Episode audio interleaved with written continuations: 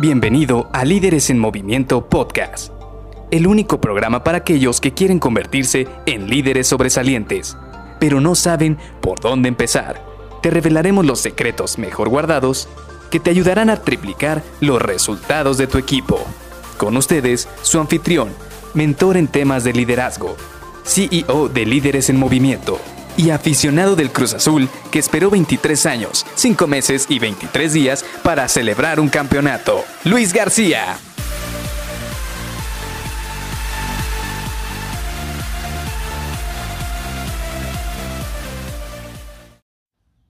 Hola, ¿qué tal? Soy Luis García y te doy la bienvenida a Líderes en Movimiento Podcast. Hoy vamos a platicar de una pregunta que dejaron en una publicación de hace algunos días y también parte de este podcast, donde platicábamos de si un líder debería ser influyente o manipulador. Y resaltaron un par de comentarios muy interesantes en los cuales mencionaban que hay ocasiones en las cuales se puede ser tanto manipulador como influenciador.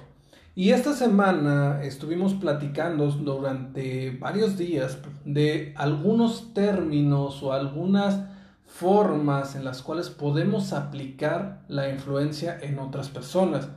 Y vuelvo al comentario que decía prácticamente hace una semana, en el cual sí te estoy dando o te estoy compartiendo herramientas que a mí me han funcionado para influir en otras personas, pero tienes que ser muy cuidadoso en cómo las aplicas con las personas. ¿Por qué?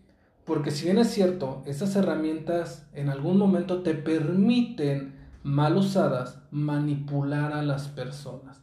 Y aquí es donde viene esta delgada línea que platicábamos hace una semana entre influenciar y manipular. ¿Por qué? Yo la verdad es que soy sincero, soy más partidario de influenciar en las personas. ¿Por qué? Porque a mí no me gusta esa parte de forzarlas a hacer algo. Ahora, ¿por qué es relevante platicar de esto nuevamente? Porque si bien es cierto, hay puestos donde algunos tipos de liderazgo requieren manipular a las personas. Y no estoy a favor de ello ni estoy en contra de ello. Ahora sí que cada persona es responsable de llevar a cabo su vida como bien guste o llevar a cabo su liderazgo como él le venga de una mejor manera o como él se sienta más cómodo, como esa persona pueda obtener mejores resultados. Yo vengo aquí a compartirte precisamente cuáles son las herramientas que me han, me han funcionado. Por ejemplo, yo te, yo te platicaba esta semana que una de las cosas que más me han funcionado precisamente es el rapport. Y lo platicábamos cuando hablábamos del principio de lo que es la la simpatía. ¿Por qué el rapport me ha funcionado? Porque tú sabes que el lenguaje corporal juega un papel muy importante en nuestras comunicaciones todos los días. Prácticamente es el 70% de nuestra forma de comunicarnos con otras personas. Y un buen rapport te permite influir en decisiones de otras personas. ¿Por qué? Porque prácticamente estás mimetizando su forma de ser al grado de que llegan a estar en un punto en el cual están en una muy buena sintonía y después tú puedes empezar a guiar esa sintonía. Es decir, primero estaban a, a diferentes frecuencias, diferentes maneras de comunicarse, después se sintonizan y empiezan a tomar rumbos similares. Yo esta analogía la veo, por ejemplo, cuando se unen dos ríos. Si tú te has fijado videos, este, películas o incluso si has ido alguna vez a la naturaleza y ves dos ríos que fluyen a velocidades diferentes y en algún punto estos ríos se unen, entonces vas a ver cómo la velocidad de ambos ríos se conjugan en una sola velocidad. Esto es precisamente lo que ocurre con el rapport, en el cual dos personas van a velocidades diferentes, platican a velocidades diferentes y de repente empiezan a fluir de una cierta manera. Y entonces aquí una persona puede definir el rumbo de hacia dónde queremos que se vaya ese flujo, pero aquí de la comunicación. Y aquí es donde vuelvo con, ese, con esta pregunta, donde yo no estoy ni a favor ni en contra de que si seas, si todos estos principios para influenciar, para influir en las personas o para manipular. Cada persona es libre de decidir cómo las va a utilizar. Pero eso sí, También tienes que definir tu rango de ética, hasta dónde vas a poder tú utilizar estos términos sin sobrepasar ciertos límites de libertad de la otra persona. ¿Ok? Y pues obviamente estamos hablando en términos de influencia, términos que van a ayudarte a que la otra persona se decida a hacer una acción por su bien, por su mejora, para su crecimiento, para su desarrollo.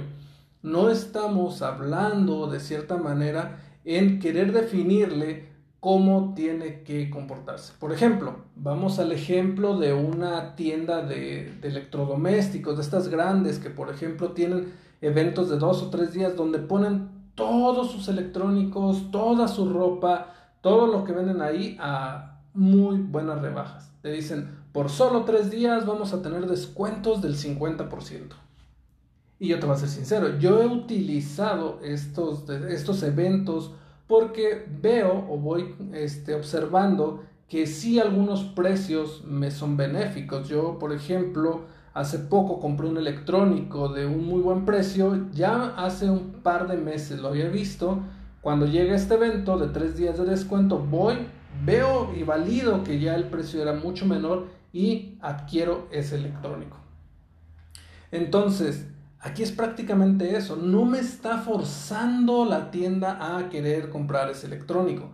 Me pone ciertas ofertas, me pone principio de escasez, me pone cierto principio de simpatía por agradarme esas ofertas y de esta manera entonces me invita, me da esa influencia me incentiva a querer comprar ese electrónico. Eso es precisamente lo que buscamos con nuestros colaboradores, incentivar, motivar, guiar. Y de esta manera tú vas a definir la mejor manera en la cual tú puedes utilizar estos principios de influencia para poder trabajar con tus colaboradores. Y pues más que nada, esto era lo que te quería compartir el día de hoy. Es una de las preguntas que sobresaltó ahí en el post, en el post que hice en LinkedIn de lo que es la diferencia entre manipular e influir y no me quería quedar con las ganas de no compartirte mi perspectiva, mi opinión y yo sé que tú también vas a tener una opinión completamente diferente y es totalmente válida. Todos y cada uno de nosotros tenemos libertad de percibir el mundo de diferentes maneras, de distintas maneras y de percibir y mostrar nuestro liderazgo de maneras distintas. Así que nos vemos el día de mañana para el siguiente episodio de este podcast. Bye bye.